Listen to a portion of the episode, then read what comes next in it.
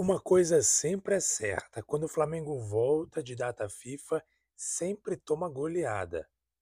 Isso mesmo, 3 a 0 Atlético Paranaense. O Flamengo conseguiu perder para um time totalmente desfacelado do Atlético Paranaense em pleno Maracanã por 3 a 0. Claro que a gente também estava com bastante desfalque, mas isso não justifica. O Flamengo é o Flamengo, a gente tem jogadores de qualidade. A torcida estava lá assistindo para ver mais um vexame do Flamengo. Mais uma vez eu repito, para mim, esse ano o Flamengo acabou. Desisto do Flamengo. Não do time, mas desses jogadores, essa diretoria e esse treinador. Que papelão também do Sampaoli. Sobre isso muito mais, vamos falar agora no seu, no meu, no nosso podcast Mengão em Foco. Já estamos no ar. Está entrando no ar o seu podcast Domingão. Mengão em Foco. Apresentação: Jesus e TH.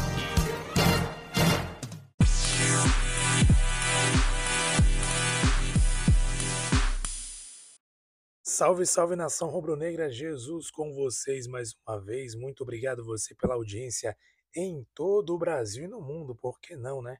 Muito obrigado você. Primeiramente, quero pedir desculpas pela ausência. Gente, tive alguns problemas pessoais é, muito sérios e aí não, não pude estar por aqui por conta de estar resolvendo essas situações. É uma situação delicada, porém, graças a Deus, tudo tem se resolvido e já estou aqui de volta, né? Apesar de ter falado no último episódio que eu desisti da, desse time do Flamengo, repeti aqui na introdução também, desse time que está jogando aí, eu não desisto do Flamengo, não desisto do Mengão e não desisto desse podcast. Então, primeiramente, muito desculpa a você que esperou nossos episódios, não pudemos trazer esse bate-papo, essa conversa do Flamengo. Estamos aqui de volta para falar de Mengão Queridão. Infelizmente, volta para falar de uma situação triste. Após o Flamengo vencer o Botafogo pelo Campeonato Brasileiro, jogando muito, mostrando raça, mostrando determinação, mostrando aquele, aquela raça. Na verdade, foi isso. Quem acompanhou o jogo contra o Botafogo antes da data FIFA percebeu a raça que o time jogou, a determinação. Outro detalhe também, que foi aí o Bruno Henrique. Gente, o Bruno Henrique tá jogando demais. É o cara que tá fazendo diferença.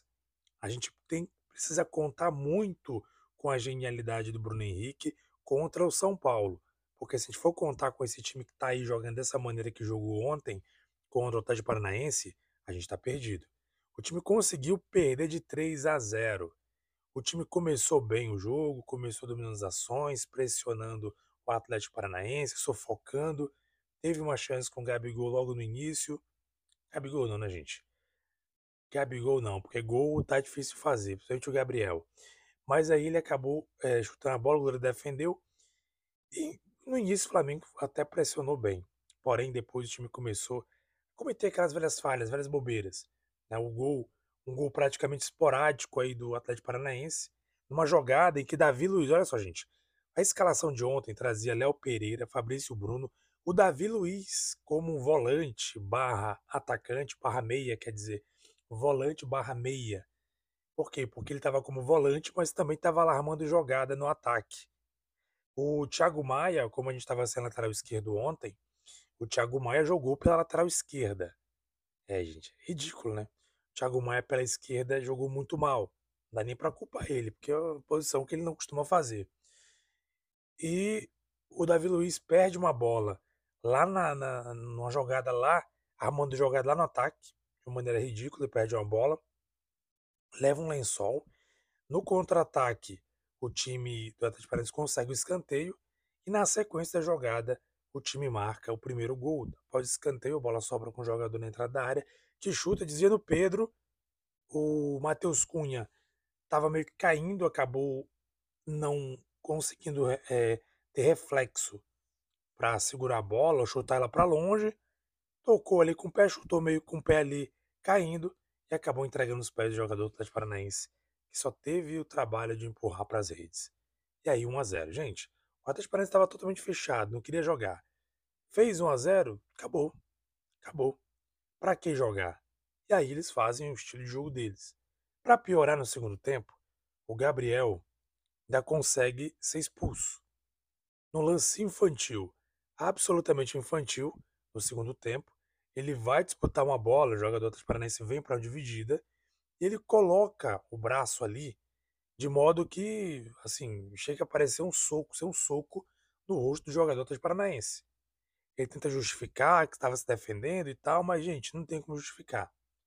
Ali foi um lance que realmente não dá para justificar. Ele coloca claramente ali o braço, de uma maneira como se estivesse ali é, dando uma cotovelada no rosto do jogador do Atlético Paranaense. Isso custou a expulsão. Se o time estava difícil de vencer com um jogador a mais, imagine com um a menos. Quando o Gabriel foi expulso, até comentei no grupo que eu participo do WhatsApp o seguinte: olha, esse time é capaz, seria capaz sim, de virar o placar, mesmo com um a menos. Porque realmente aconteceu o que eu comentei no grupo. Porque o Atlético Paranaense não vai atacar. O time estava todo segurando na defesa. E eles não iriam atacar. Porém, eu falei também nesse mesmo áudio que eu mandei pro grupo. Mas esse time é muito sem vergonha. Ele não vai conseguir, ele não vai buscar esse resultado. E deu no que deu time levou o segundo gol. Outra jogada também. É, enfim, né? O Flamengo é lambança de lambança. E ainda tomou o terceiro no final de pênalti. Né, um pênalti bobo ali do Everton Ribeiro. Uma jogada no final do jogo. Sacramentou 3 a 0 de Paranaense em cima do Flamengo. Vexame total. E aqui eu vou começar a elencar muita gente culpada. O primeiro deles é o São Paulo. São Paulo escala um time com o Fabrício Bruno e Léo Pereira na zaga e coloca Thiago Maia na lateral esquerda. Quando é que o Thiago Maia fez lateral esquerda? Fazia mais sentido, talvez, colocar, como a gente já viu acontecer antes, colocar o Davi Luiz e o Fabrício Bruno na zaga e colocar o Léo Pereira na esquerda. Faria muito mais sentido isso. Muito mais sentido. Mas não, ele prefere colocar o Davi Luiz como um volante que estava muito no ataque, como se fosse um meia. Ele perdeu ali, no lance que originou o escanteio em seguida o gol, ele perdeu no ataque, errando a armação de jogada, e teve mais algum um outro lance, um, um ou dois lances, não estou enganado, fora esse, que ele também perdeu bolas ali perigosas no meio de campo, que geraram contra-ataques para o Atlético Paranaense. Tanto é que ele saiu logo no segundo tempo. Foi tão ridícula a atuação que o Sampaoli, que já fez uma, uma perdoa a expressão, fez uma grande cagada colocando ele como volante, trocou ainda no, no intervalo. Mas, para nossa infelicidade, o Alain entrou e acabou se machucando. Pouco tempo, acho que 16 minutos de jogo no segundo tempo. Acabou se machucando, foi substituído pelo Igor. Pelo Igor. Não lembro agora onde é Igor, né? O nosso, nosso volante. Então o Sampaoli cometendo cagada cima de cagada. E vai fazer o quê? Como é que a gente faz? Com esse time ridículo desse jeito, jogando mal desse jeito. Claro, o time tava com com vários desfalques, dentre eles Arrascaeta e Bruno Henrique, que são jogadores que fazem a diferença. E por isso eu falei, espero muito, muito que o Bruno Henrique volte em condições, volte é, em condições, não, porque ele foi só suspenso, que ele volte e tenha condições de ajudar o time contra o São Paulo nesse domingo, primeiro jogo da final da Copa do Brasil domingo no Maracanã. Tomara que o que o Bruno Henrique esteja inspirado, porque se ele não tiver inspirado, não dá para esperar por mais ninguém. Porque o único cara que no jogo, no jogo contra o Botafogo que mostrou raça, determinação, habilidade, qualidade foi o Bruno Henrique. Cebolinha ontem que jogou também contra o Botafogo, você não dizer, né? Você deve ter acompanhado o jogo, viu? Teve uma chance com um gol escancarado. O goleiro do Botafogo, Lucas Perry, estava fora do gol. Porque ele estava na jogada de ataque. E a chance dele bater. Ele estava no círculo central, correndo com a bola. Ele que se diz velocista. Ao invés de dar um tapa na bola e correr, ou então ter coragem de chutar de fora da área, não. Ele fazer um lançamento, toque, sei lá o que ele tentou fazer, entregou a bola. Ontem também jogou muito mal. Não faz diferença você ver o Cebolinha em campo. Enfim, né? Esse time tá complicado. Como eu falei no podcast anterior, antes desse aqui, acabei demorando um tempão após ele, eu desisto desse time desse ano. Não do Flamengo, o Flamengo não desiste nunca.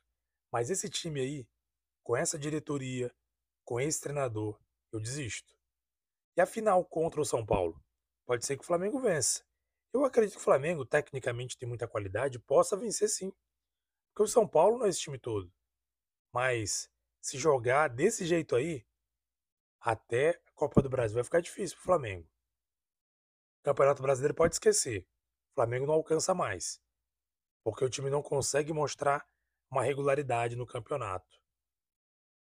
Ridículo, muita coisa errada, muita coisa ridícula. Eu tenho falado aqui, quem acompanha o podcast sabe, da diretoria, falta de planejamento, enfim.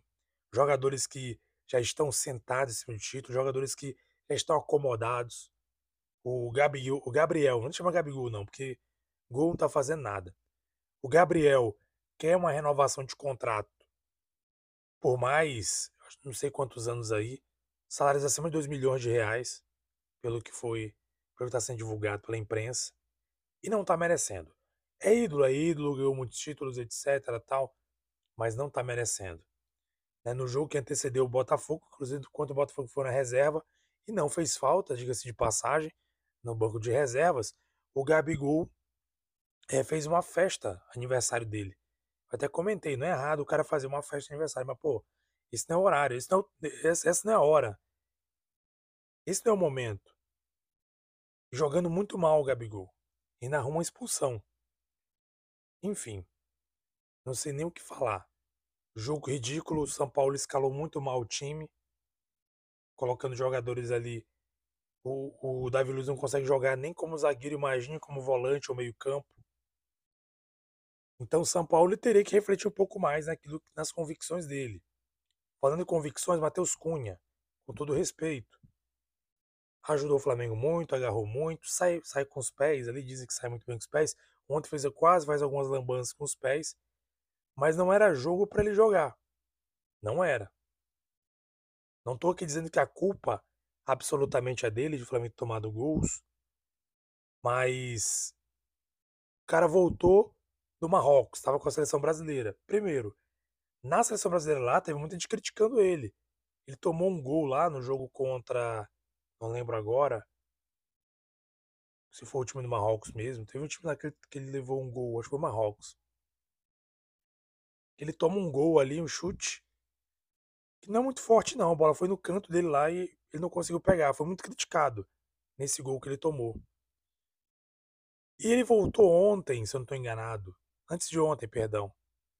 Na viagem do Marrocos. Marrocos teve terremoto.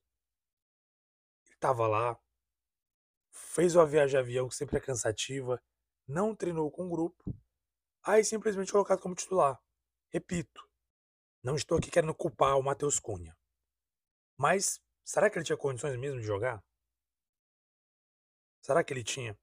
Então, assim, sinceramente, o Sampaoli, quando ele começa com certas convicções, é difícil tirar da cabeça dele. E aí que ele começa a causar a sua própria ruína. Vamos ver até quando o Sampaoli vai conseguir manter essa convicção dele e quanto isso vai custar para o Flamengo nas competições, nessa competição, na competição, vamos dizer, na Copa do Brasil, porque o Brasileirão pode esquecer. Pode esquecer.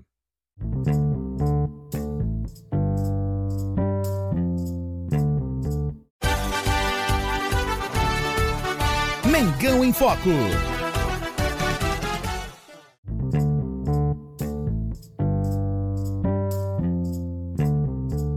Muito bem, chegamos a um, mais um final do nosso podcast. Mais uma vez agradecer a sua audiência em todo o Brasil.